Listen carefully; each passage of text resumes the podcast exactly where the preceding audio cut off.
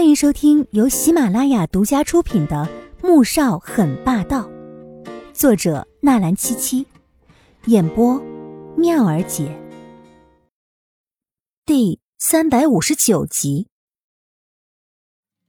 黄小姐，你如果累了，可以去楼上房间休息一下，那里很安静，不会有人打扰的。这时，穆家的佣人走了过来。礼貌的送上了一杯热茶，在他面前。黄天武接过茶，发现竟然是自己喜欢的碧螺春。在看向其他客人时，一个个都是端着酒杯，喝着香槟，不由微微讶异。啊，这个是特意为我准备的吗？佣人只是微微一笑。黄小姐，需要我带你去楼上休息一下吗？房间有落地窗，也可以看到园子里的景色。黄天武自是巴不得，啊，那麻烦你带路了。佣人带着他从厨房的楼梯里面上去，到了顶楼的房间停下，打开房门。黄小姐，这里很安静，不会有人打扰你休息。如果有什么需要，可以按这个铃。黄天武走了进去，还要再说些什么，却见房门已经被关上了。他将茶杯放下。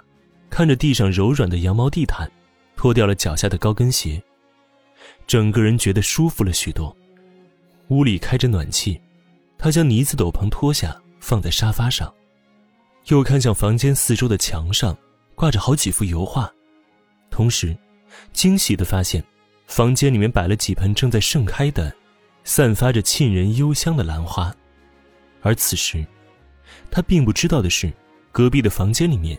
某人透过墙上的一面镜子，正在看着他。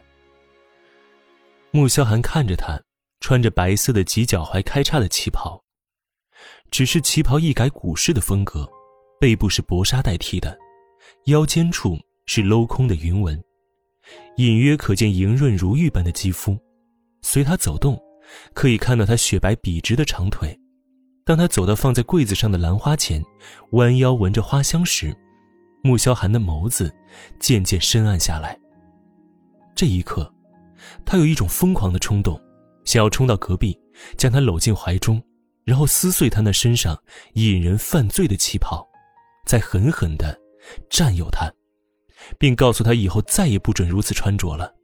黄天武在房间里面待了一会儿，不由打起了哈欠。他看了一下时间，离午宴开餐的时间还有一个半小时。他从手包里面拿出手机，调了一下时间，决定躺在沙发上面睡一会儿再下去。穆萧寒直到他睡着，这才走到镜子前面，整理了一下自己的仪容，悄悄打开房门。黄天武在半睡半醒之间，总觉得房间里面有人似的，他翻个身，感觉到自己的脚碰到了什么，将他吓得猛地坐了起来。你，你怎么在这？他脸色都白了，惊恐的瞪着不知何时出现在房间的男人，声音颤抖的问道：“哼，黄小姐，这话应该我来问你吧？这是我的房间，你怎么会在这儿呢？”穆萧寒早料到他会这么问了，嘴角微微翘起。虽说容貌改变，可他还是和以前一样胆小。黄天武被他噎得哑口无言，他怎么知道这是他的房间呢？是佣人带我过来的。他缩回自己的脚，怯怯的看着面前这个男人，不知为什么，他觉得这人和上次给他的感觉不一样了。穆萧寒看着他气势立即软下来的样子，嘴角的笑意更深了。他的阿锦，果然和以前一样好欺负。哼，佣人，整个墓园谁不知道这间房子是我的？谁会不长眼把女人带到这里来？还是说，黄小姐别有企图啊？穆萧寒说着，往他面前移了过去。黄天武瞪大眼睛，心里很委屈又很愤怒，觉得自己一定要扳回一城才行，否则这人还真以为他是别有居心呢。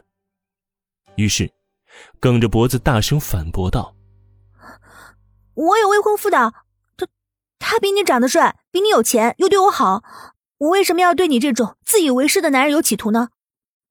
却不想这话激怒了面前的男人，穆小寒脸色瞬间寒冷下来。任谁听到自己的妻子当着自己的面夸奖别的男人比自己好，也都受不了吧？就算是失忆了，他也不能容忍。他的嘴角微微勾起了一丝诡异的笑容，猛地轻身过去，狠狠地咬上他的嘴唇。黄天武吃痛，啊的一声叫了出来，却不想，男人趁虚而入。攻城略地一般肆虐过来，他整个人都傻了。这到底发生了什么？自己不过是上来休息一下，怎么就被人占了便宜呢？